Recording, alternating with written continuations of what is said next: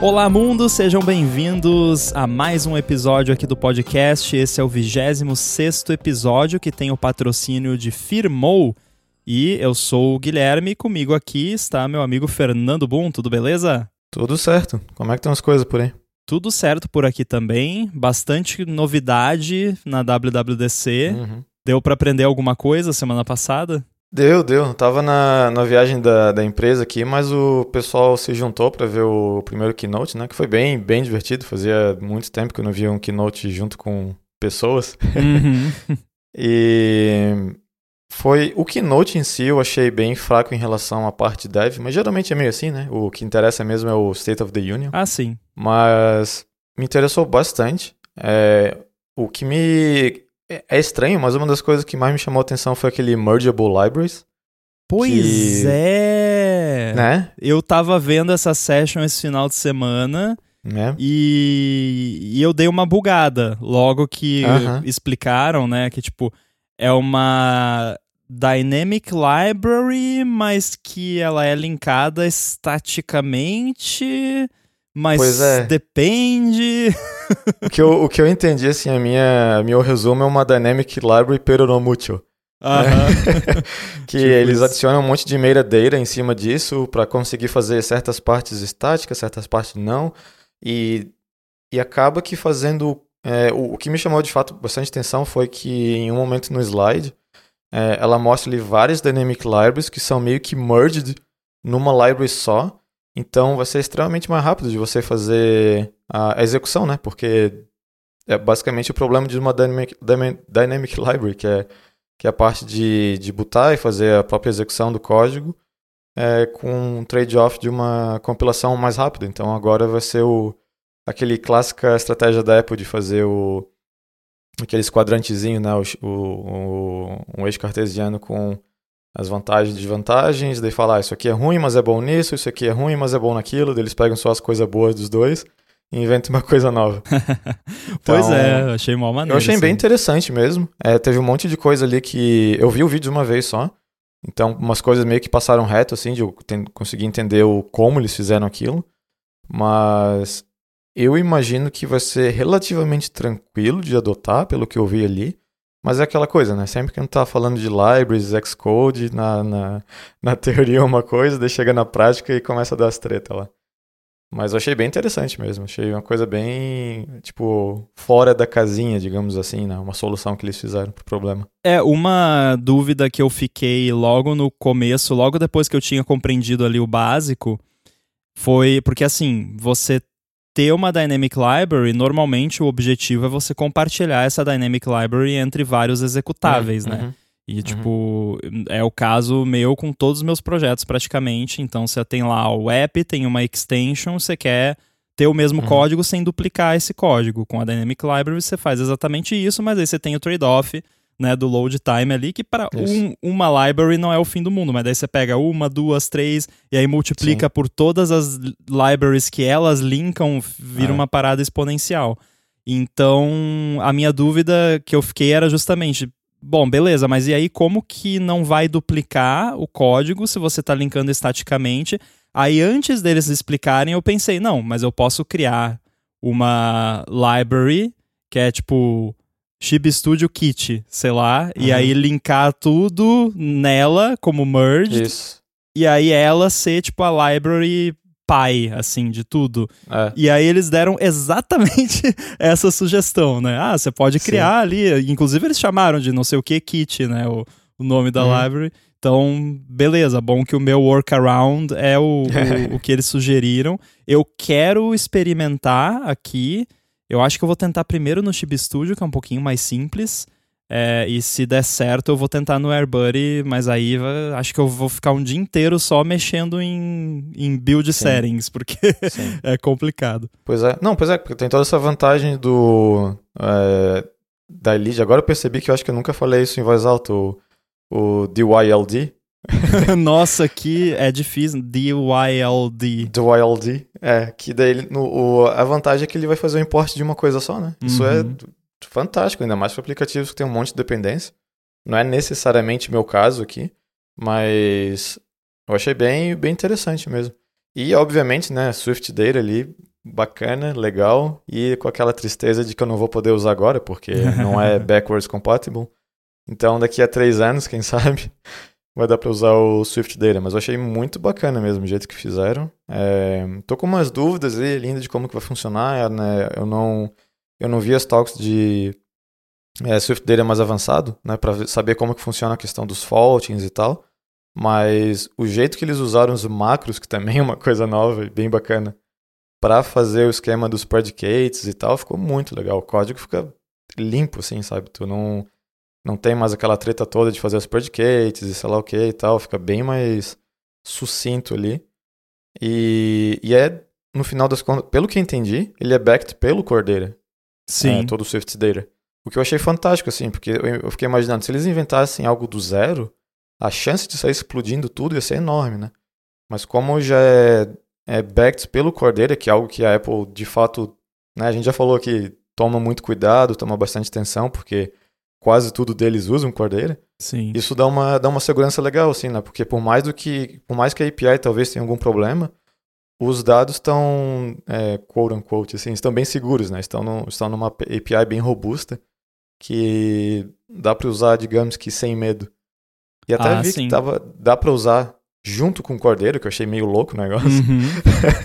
eu não sei se eu faria isso para usar de um jeito incremental, porque a vantagem de usar de um jeito incremental é para uma adoção, né? Eu não vou, re- não vou refazer todo o meu app de, um, de, um, de uma tacada só, tirar a cordeira e botar a Swift dele. Isso faz sentido. O problema é que só funciona no iOS 17, então vai ser incremental e quer dizer que as features novas, incrementais, não vão funcionar nos iOS antigos. Então não fica aquele negócio de é, só que não é, né? É incremental, Eu só que... fico bem chateado quando tem. Não chateado de existir, porque que maravilha, né? Beleza. Sim.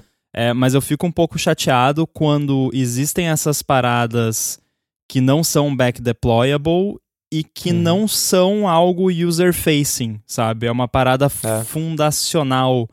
Porque um problema que eu tenho no momento, assim, com o AirBuddy, por exemplo, é eu queria ter, tipo, tudo que você pode fazer no app, você ter lá no Shortcuts. Pra você poder Uhum. fazer também. E widget de Uhum. tudo também, ainda mais agora no Sonoma, que pode ter widget interativo e tudo mais. E aí, Uhum. pra isso, você tem o novo App Intents, que é maravilhoso, que é, tipo, você não faz mais aqueles arquivos de intent definition e tudo mais. Uhum. Que eu, eu não tenho tantos intents no app por conta de ter que mexer com aquilo, que é terrível, eu não É gosto. aí. E só que aí assim, eu vou começar a usar isso, mas e aí como é que fica? O meu app suporta Monterey, ah, ah, na real suporta Big Sur pra cima, mas o Shortcuts existe desde o Monterey.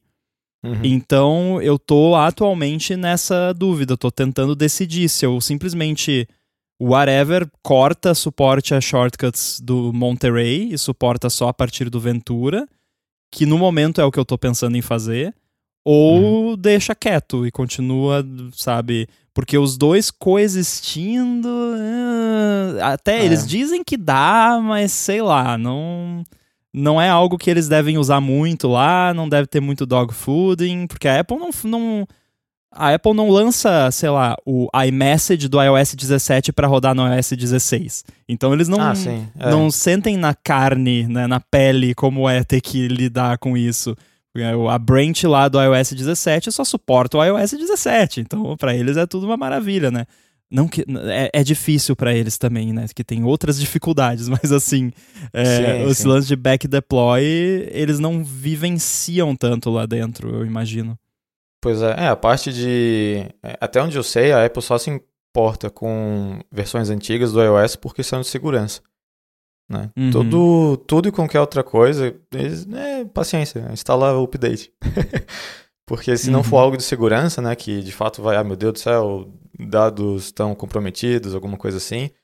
Porque o que? Faz alguns meses atrás eles liberam, liberaram um update pro iOS 9 ou 10, uma coisa bem louca, assim. Inclusive, eu tenho de um passarinho aí que me contou é, que ah, você falou, né? Pô, lançou o update do iOS 9 recentemente, que é um negócio de Uhum. segurança.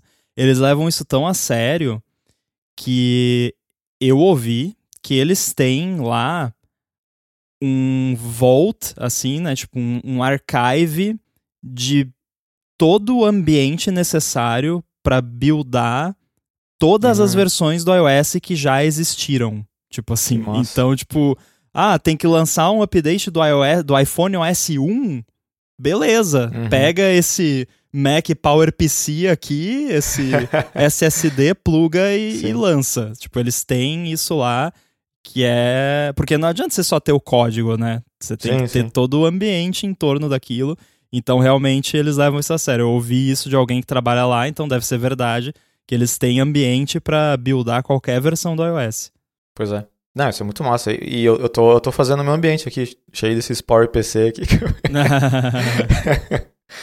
Mas, mas é, eu achei, eu achei bem interessante. Eu achei ele bem, provavelmente por causa do, né, do famigerado Vision Pro, mas não teve tanta novidade em relação a ano, anos passados, em, em coisas que mudaram, pelo menos pelo, pela, é, pela aquela browseada rápida assim que eu, que eu dei uma olhada, né? Tipo, não teve, eu não me senti com aquele aquela ansiedade de ter muita coisa super importante para ver agora, porque, né, vai mudar tudo e é assim que eu wait, sei lá o quê. É tudo nice to have esse ano, é, assim, a maior é. parte, pelo menos, e Exato. eu lembro até que o German, no, num report dele lá, tinha dito, né, ah, esse ano o iOS vai ser de features nice to have.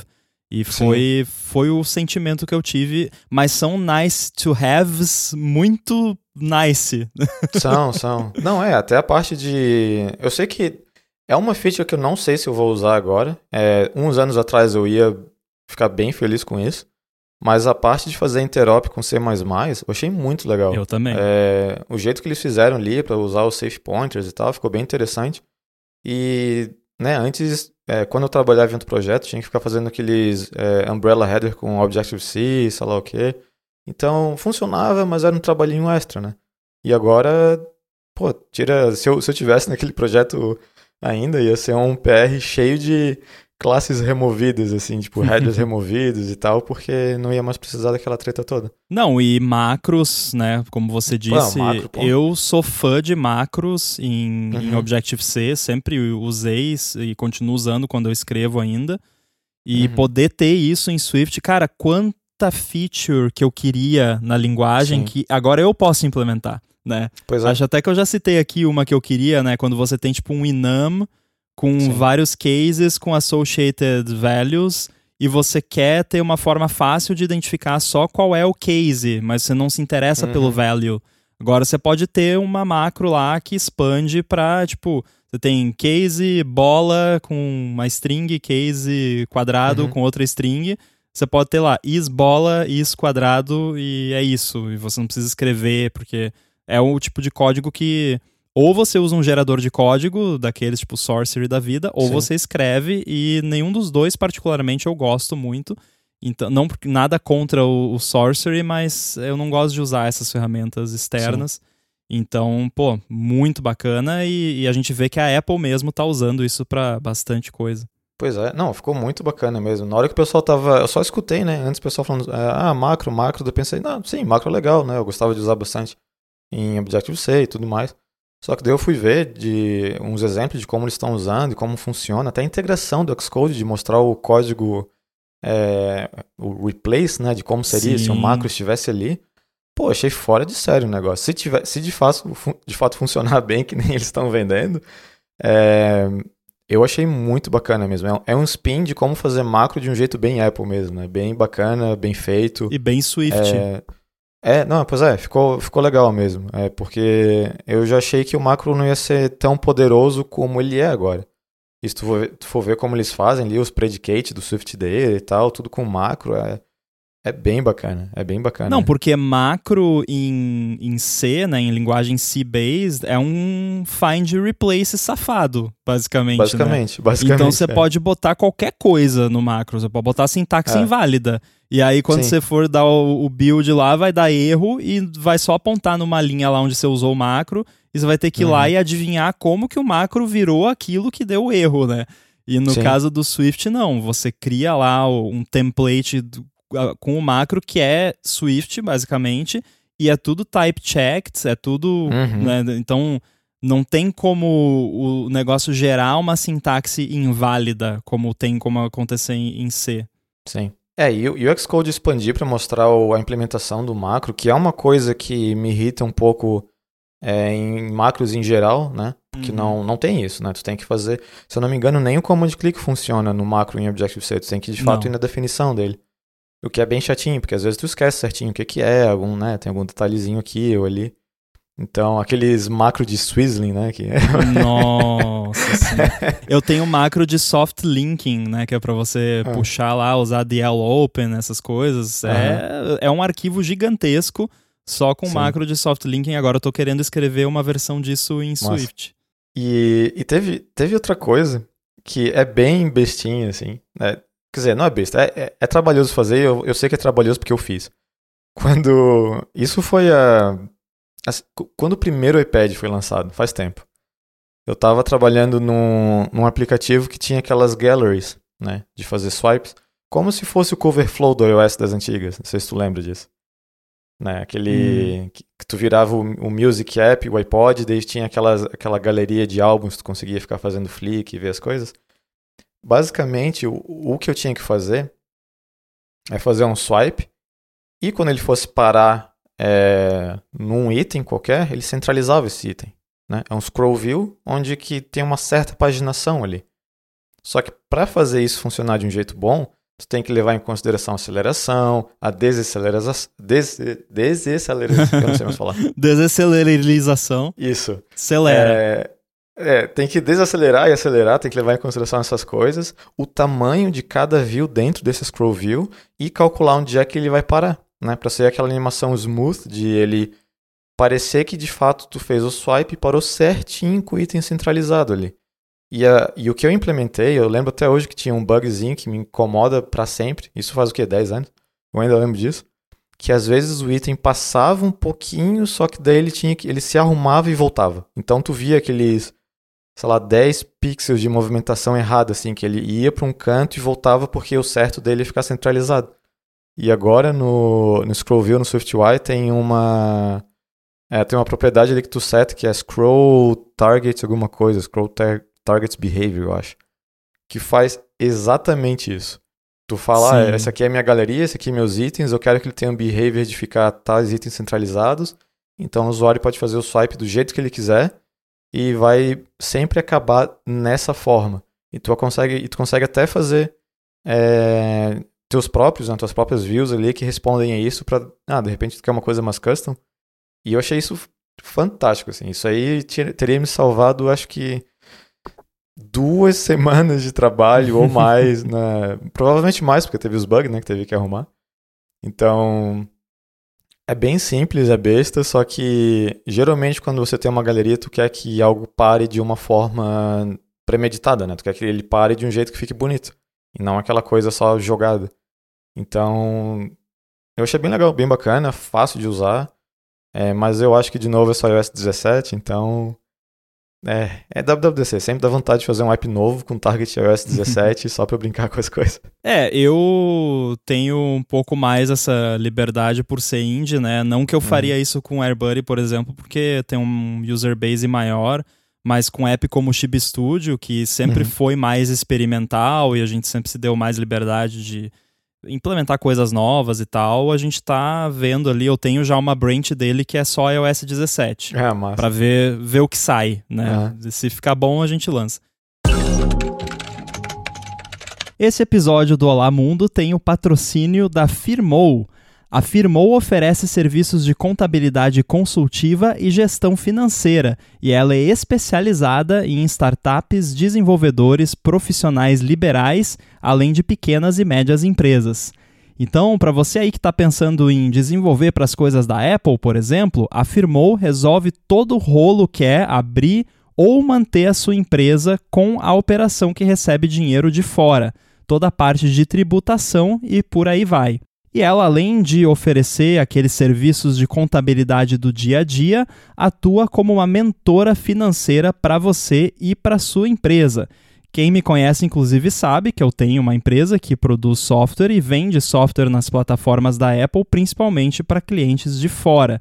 Então todo o recebimento aí vem em dólar e afirmou é que faz toda a operação para mim de garantir que está tudo sendo feito de forma legal, que todos os tributos estão calculados corretamente e eu consigo receber o dinheiro de fora sem ter nenhum tipo de problema. E eu tenho também sempre disponível o pessoal da Firmou para tirar qualquer dúvida. Então, sempre que surge aí qualquer dúvida, posso fazer isso?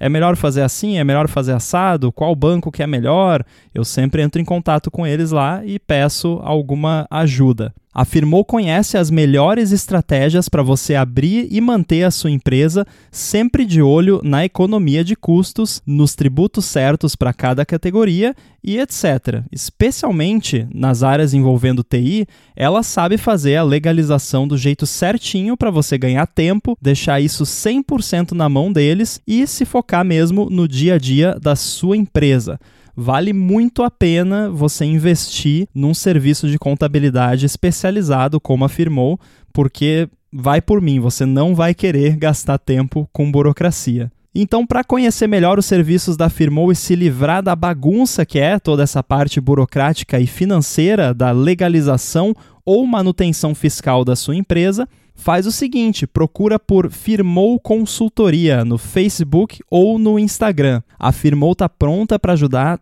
todo mundo que escuta o Olá Mundo, independente da sua necessidade. E a gente tem certeza de que ela vai resolver tudo para você, assim como ela faz todos os dias aqui, tanto para mim, Rambo, com a minha empresa, quanto para Gigahertz, porque afirmou também cuida aí da contabilidade da Gigahertz. Então, mais uma vez, firmou consultoria no Facebook ou no Instagram. Muito obrigado a Firmou pelo patrocínio do Olá Mundo e literalmente aí todo o apoio que eles dão a Gigahertz. Mas, cara, tirando toda essa questão de back deploy e tudo mais, esse lance de você falar da, desse comportamento de paginação me trouxe um, um, um, feeling que eu tive depois de assistir várias sessions e, e ver documentação e, e diffs de API e tudo mais, eu tive a impressão esse ano que eu já venho tendo essa sensação crescente nos anos recentes de WWDC, uhum. mas eu tive mais forte esse ano que o, o, foco tem sido em facilitar o desenvolvimento e a adoção de novas uhum. paradinhas, basicamente. Então, ah, tem esse negócio aqui, é uma linha de código vai lá e faz, e aí eu abro o Xcode aqui, não, não tem como ser só isso. E eu uhum. vou lá e, nossa, era só isso mesmo. É, e não só isso, mas uma flexibilidade nas APIs que não era a forma como a Apple costumava fazer as coisas. Eu não sei se você tem a mesma impressão, mas a impressão que eu tenho é que, sei lá, até, vamos pegar aí, cinco anos atrás, tinha lá um... Não, a, a, antes de cinco anos atrás era tipo assim, 50 mil recursos novos no, nos sistemas lá na, na, na Keynote e não tinha API para nada daquilo. Tipo, olha que legal o que a gente, que é a Apple, dona do sistema, pode fazer e vocês, desenvolvedores aí, idiotas, não podem fazer nada disso. Né? Era assim, era tipo isso. E a, e a gente reclamava, ficava, né, pé da vida e tal. Pô, como assim, né? Vocês apresentam lá um negócio super legal no FaceTime e não tem API. Agora, né, aí de uns tempos para cá é quase tudo que eles apresentam tem API para você integrar com aquilo de alguma forma. É, porque o normal, é um, há tempo, muitos anos atrás, né, mais de cinco anos atrás, seria tipo, ah, agora tem widgets no desktop no macOS. E é isso, os widgets da Apple e vocês aí, whatever, não vão fazer widget, né? Então, até esse, isso era comum. Uhum. Mas também, sei lá, cinco anos atrás, né? Então isso era antes de cinco anos atrás, agora estamos em cinco anos atrás.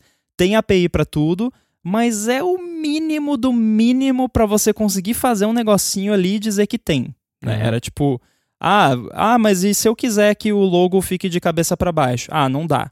Ah, e se eu quiser trocar a cor de fundo? Não dá. Ah, e se eu quiser que a fonte. Não, cara, não dá. É do jeito que a gente é. fez e pronto, acabou. Esse ano, cara, é tudo absurdamente customizável. Uhum. Eu, eu vi uma flexibilidade muito grande. Aumentou a jogabilidade das APIs, digamos sim, assim. Sim. Porque, cara, aquele. Você viu, inclusive, né? Talvez você tenha passado batido. Agora tem API de interface de in-app purchase. Você não precisa mais fazer Uhum. paywall. Uhum. A Apple já fez pra você.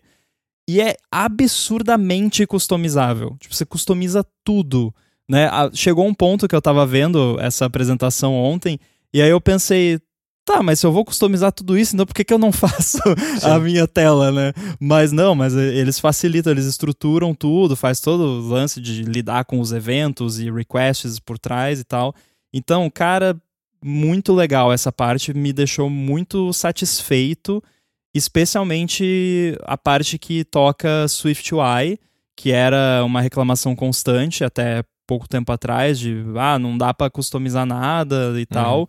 E esse ano parece que eles abriram a caixa de Pandora do SwiftUI e você pode ter um tem modifier para você botar um shader metal em cima da sua view. Tipo, Aham. E eu já usei aqui e funciona, é muito louco. É. Não, eu- é com certeza, eu, eu compartilho dessa, dessa visão também. Parece que eles estão liberando as coisas que de fato eles usam. Em vez de, Uhum. em vez de só soltar algo pra gente. Obviamente ainda Fazer a versão separado. assim. baby. É, né? obviamente ainda, né? Eles têm a versão mais poderosa e tal, só que dá, dá essa impressão de que é, eles estão aceitando mais liberar as coisas pra fazer app que nem eles fazem. É só ver um que eu fiquei. Eu fiquei surpreso, né? Eu não vou usar isso, mas. é, se tu for ver o AV Foundation, tu consegue ter suporte a todas aqueles, aquelas parafernália lá que eles liberaram no FaceTime de fazer joinha e sair confete e sei lá o quê. Uhum. Isso aí tu consegue fazer também. Tu consegue usar isso sem, sem basicamente muito trabalho. Eu tinha certeza. Importe, né? joinha kit. É, exatamente. Joinha kit, vamos nós. Tinha certeza que isso ia ser algo custom só do FaceTime, porque eles fazem bastante isso, né? Principalmente com o FaceTime. Parece que é um app à parte da Apple que tu não pode fazer nada li- ligeiramente parecido que. Ai, ai, ai. Feio a gente não gosta. Então, isso é uma coisa que eu reparei que mudou também, né? Tá dentro desse pacote, né? Uhum. É, parece que acho, que acho que mais forte desde o ano passado. Quando tem essas novidades de câmera, de videoconferência, eles já falam: ah, vai ter no Zoom, vai ter no WebEx. Achei bem legal, bem legal mesmo. O que, me, o que ainda me irrita é que tu não consegue. É uma coisa que todo, todo WWDC eu fico pensando, eu não quero nem saber de Vision Pro. Se eles liberassem fazer watch faces pro, pro Apple Watch, eu ia achar tão, tão massa. Sim. Tão massa. Porque eu tenho uma ideia de umas coisinhas que eu queria fazer, extremamente simples, pessoal, nem ia ser útil pra mais ninguém, eu acho, mas que eu queria fazer. Só que não dá, não dá. Tu tem que esperar um update do WatchOS saber, sair mais dois watch face, um vai ser feinho, o outro vai ser a minha boca, e tu vai acabar voltando pro modular, porque é, né, é um Uhum. dos poucos que, que é, um, é um pouco mais flexível no que tu quer fazer. Então, isso, isso dá uma tristeza. Eu, eu entendo, eles devem ter uma preocupação grande com a questão de bateria, o negócio vai ficar no teu Apple Watch para o tempo todo, né? Tipo, eu, eu consigo ver o porquê eles estão assim mais reservados em relação ao próprio watch face, mas ao mesmo tempo dá uma tristeza, né? Porque tu poderia fazer tanta coisa interessante com o Apple Watch que eu acho que justamente o, o, o appeal do aparelho, né? O que chama a atenção dele é o glance, né? Tu dá aquela olhadinha de lado, deu, tá bom, vai embora. Mas eles só deixam tu fazer isso dentro daqueles complications. E às vezes eu queria É. fazer algo todo custo, sei lá, vai que o meu app inteiro é um watch face, sabe? Não sei. Eu acho que tem vários fatores que contribuem para eles não terem feito isso ainda. Um deles é técnico, porque o watch face, a forma como o, o springboard né, do, do, Uhum. do Apple Watch funciona era meio zoado. Eu não sei se mudou agora no, no WatchOS 10, eu não olhei ainda, não fucei no, no código lá para ver como é que ficou. Mas era um negócio meio esquisito. Era tipo tudo bundle carregado dentro do processo, não era Uhum. processo separado. Então, meio que já impede de cara por esse motivo. Sim. Mas beleza, isso é tudo coisa que eles podem resolver, né? Dá trabalho, mas dá pra resolver. É, o lance também de. Se você olhar um Apple Watch desligado, ele é um relógio, quadradinho ali, né? Uhum. Arredondado. Não tem nada que identifica aquilo como um produto da Apple. Eu sabe? ia- é, eu então eu isso acho mesmo, que a watch face para eles é meio que Marca, parte do né? hardware, de certa forma. É, É. é um- uma marca registrada. Mas não, não é. Eu não sei se isso é um impeditivo, sabe? Porque você pode customizar tanto a watch face que, Uhum. tipo. Tá, cadê a Apple aqui, né? Não tem um logo da Apple na watch face, então Uhum. é, eu ainda acho, eu, eu ainda tenho pra mim que isso vai rolar e que não rolou até hoje, principalmente por questão técnica, porque isso requer uma rearquitetura da forma como a Apple Watch funciona que talvez eles ainda não tiveram como priorizar Sim. ou que alguém lá dentro tá fazendo há cinco anos e não ficou pronto ainda bom o suficiente pra lançar. E aí todo o sistema novo, a pessoa tem que dar merge lá da branch e resolver os conflitos. Aí a pessoa passa meio ano resolvendo o conflito de Git, Sim. o resto do meio ano trabalhando e aí, né, rinse and repeat. Sim. É a galerinha lá no, no porão do time de desenvolvimento do Apple Watch, que é o que vai fazer o API do Watch Faces lá. Sempre, ô pessoal, dá, um, dá, um, dá uma chance pra gente aí, para de fazer merge gigante. ano que é. vem sai. Mas, mas eu achei massa. E os widgets interativos, o que, que você achou? Esse, esse certamente me chamou a atenção. Eu não olhei ainda é, a parte técnica vamos fazer, porque eu imagino que não vai ser nada muito cabeludo. Mas certamente vai ter utilidade, tanto. É, não sei se vai ser chipado ou não, mas eu tenho algumas ideias aí para o próprio app do, do Pato e pro, pro app do PyStats ali.